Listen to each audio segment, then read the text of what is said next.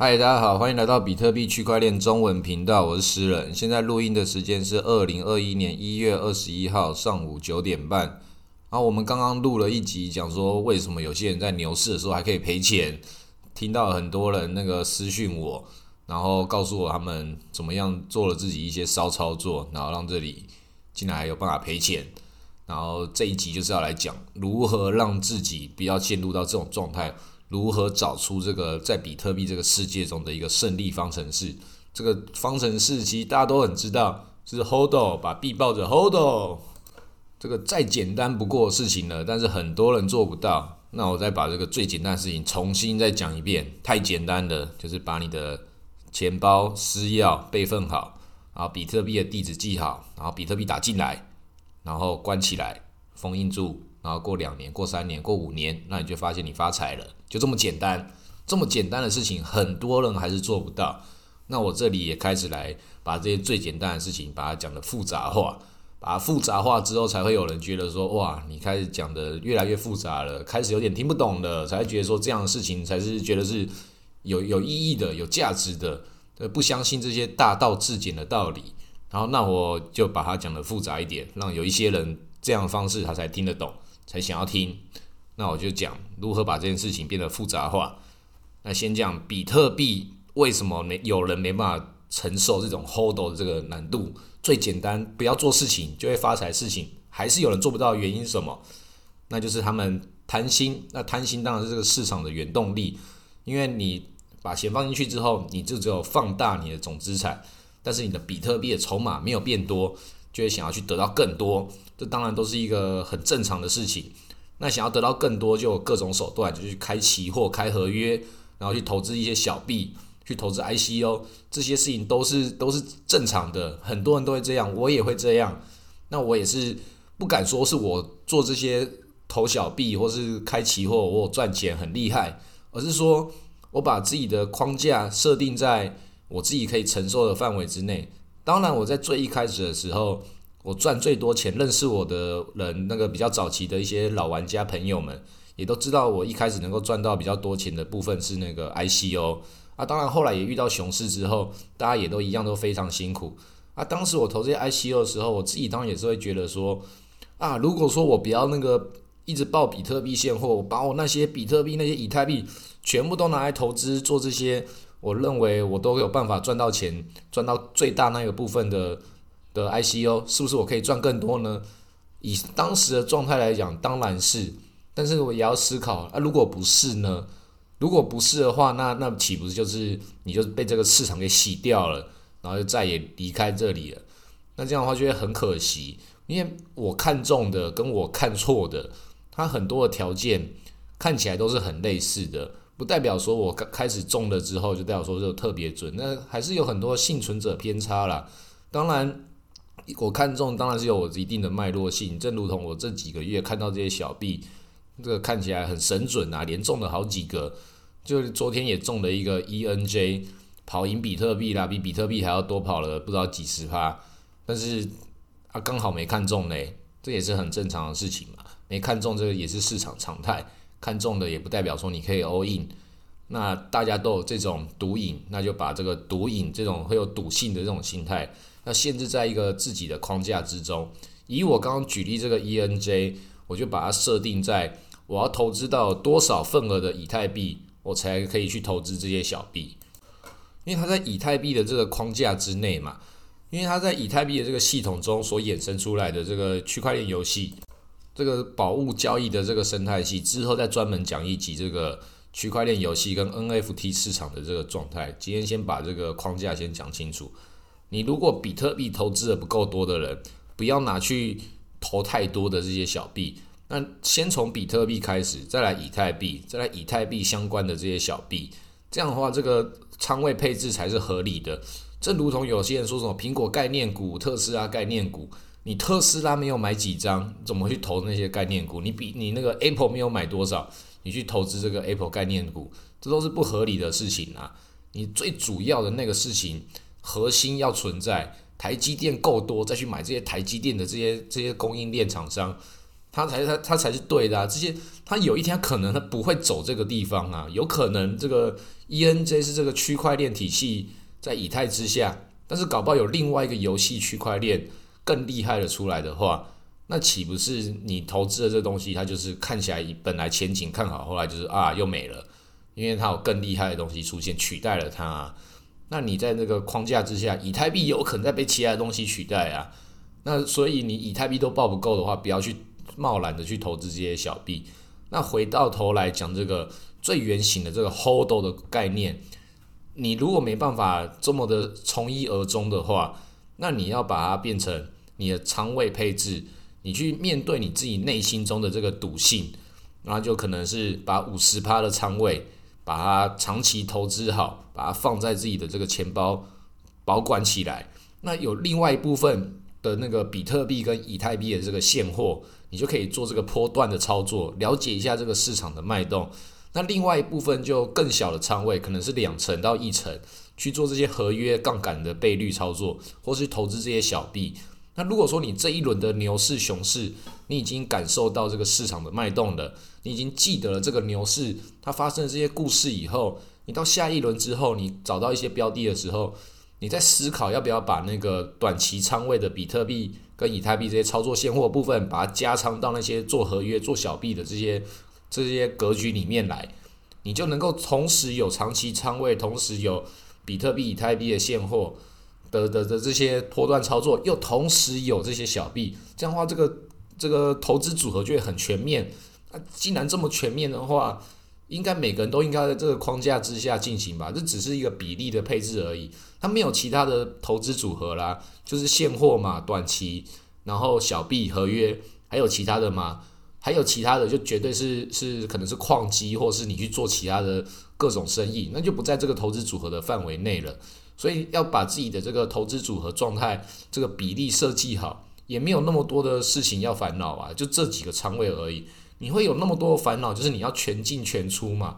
有那么多烦恼，就是因为你要看到一个标的，你觉得很香嘛，觉得哇，这个小币，那个诗人讲的这个小币，我心里好痒啊。然后这个灰度爸爸要加仓了，那我是不是要 all in 啊？要不要把比特币丢进去，我就可以得到更多的比特币？然后你就就被迷惑了嘛。这事情大家都有这种心态，就面对自己这个心态，你接受它，但是你去控制它。那也不要这一次你看到这个牛市的状态之后，你就记得说你下次就想要怎么做怎么做。每一次的这个形态都会略有不同，你要一步一步的把这个你的脚慢慢伸到这个深水区的时候，你就要做好你的觉悟啊！不要觉得说你只看到这一小段时间。你就觉得你已经看过这个春夏秋冬了，已经看尽人世百态了，绝对不是啊！这个市场很大的，比特币这个市场也只是整个整体金融市场中的一部分而已。我当然我相信它未来会覆盖到整个整体金融上，我才会这么看好它。但是短期之内，它就很现实的，也还在这个一个小众市场的范围之内而已。所以我们在一再强调了长期仓位、短期仓位、高风险仓位，这每个仓位都把它配置好之后，你就顺着这个你自己设定好的这个逻辑走，不要去做一些全进全出的的事情。你自己都知道这是错误的事情的话，为什么还要做嘞？这个世界上笨笨跟愚蠢是两种不同的事情。笨就是不知道自己做的事情是错的，愚蠢就是我知道它是错的，我还要去做，这是最愚蠢的。如果你当一个愚蠢的人是一个很可悲的，当一个笨蛋的话，那还不是你的问题，而是你自己天生条件的。不要成为一个愚蠢的人，愚蠢的人觉得是很可悲，没有人没有人会同情愚蠢的人，大家会同情笨蛋。不要当那个蠢人。当了蠢人之后，过了几年，然后比特币又不知道涨到多少，十万、二十万美金之后，然后你的亲朋好友就打来问你说：“哎，你投资那个比特币现在二十万美金嘞？”然后其实你手中已经都已经被割光光了。然后还在领着这个很可怜的薪水，然后当时大家都记得你有投资比特币，但是你身上一无所有，哦，那就很可怜呢。人生如果进入到这样的这个负面循环的话，那就一直把这个比特币成为你身上的这个诅咒，那就是很痛苦。很多人都有，但是如果你真的，如果假设现在你就在那那一份痛苦之中，在这个牛市竟然也还赔钱的话，还是要回来。上一集也有讲到。要有一个清零的思维，虽然现在的条件跟当年不一样了，但是比特币在总体市场中还是很小，还是很有机会，它还是一个高风险的一个小众市场。所以机会还是一直都会存在的，不要急，不要看到哪一个项目你没有买到了，然后涨上去之后你就心很慌，这种 FOMO 心态，这个害怕自己错过的心态，每个人都有。这个就连之前我们在第一集的时候也有讲到，那个 YFI 一路暴涨上去，这个去年的时候我看到的时候，我心里也是也是很很难受啊。但是我这个难受，我大概只花了两天我就去克服它了啊，因为为什么？我看过很多了。我只是觉得说，这个就已经超过市场常态了，我绝对抱不住，绝对哪有那种东西会从三十块一路涨到四万多块，然后在一年的时间内，我当然没有看懂啊，那没有看懂，那就是我自己没有这个能力去掌握到这个我没有掌握到的财富啊，那你就不要不要去觉得说啊，要是我当时怎么样怎么样。你当时你绝对抱不住，三十块涨到三百的时候，你就已经会卖掉了啦。你不要认为你抱得住，只有比特币才有办法可以让你这样子抱住。如果看到那种很多人那种像马吉大哥有很多 YFI 那种的话，他就不是靠说我看好它我买到它，而是他做了其他的这些资产资产这种转移跟那个 DeFi 的套路设计，才让他有那么多的。你叫他直接直接一个人直接去买，一年内涨了涨了几万倍这种东西。怎么可能会有人抱得住？所以那就不在你的这个这个能力范围以内的事情，你就不要去纠结了。很多人都会觉得说，当时我怎么样？那你实际上你要自自己思考，当时是你，你还是不会这样。就算把你自己丢回去那个时空时空之下，穿越过去，你还是得不到这份财富，因为你的认知没有建立起来。所以这一集要讲的是如何建立自己一个长期思维的一个一个逻辑。你如果一直都有一个长期思维的逻辑，创造一个你可以重复运作、重复验证都可以能够获利的方法，那才是你的长期投资。那比特币最简单的长期投资就是放着，你从这个放着 hold 这个为原型，然后去开发、去衍生，把那个这个事情复杂复杂化一点点，去做现货操作、小币操作，然后还是要回到这个事情的核心本身，就是比特币，把它放着。这样的话，你才是可以一个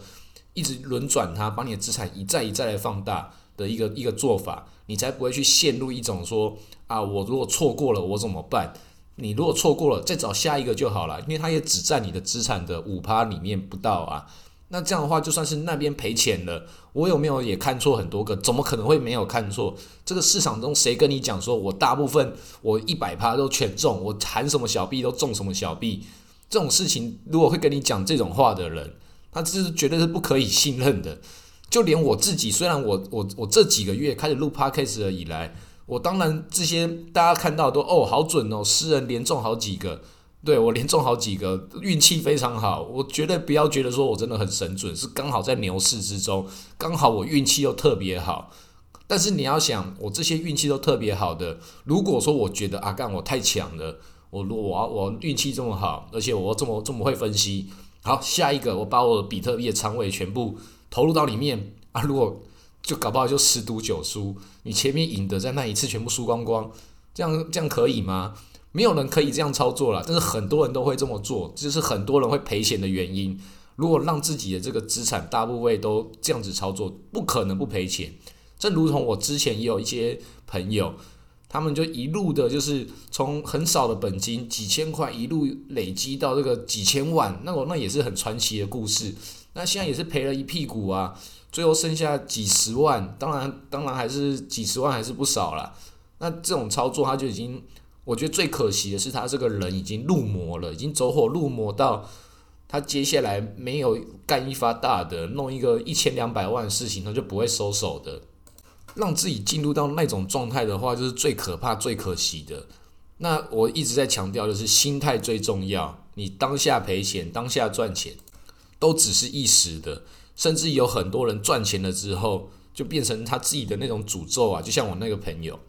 所以，如果说自己做出这种操作的时候，你你的整个人的生活状态都会改变。你把所有的钱，就算投入到一个小币，就算你看对了，涨了。你可能投入到，就如同我刚刚讲这个 E N J 英金 N 金币，它涨上去了，然后呢，涨了五十几趴，然后呢，你要卖掉吗？还是要继续抱着？还是要加仓？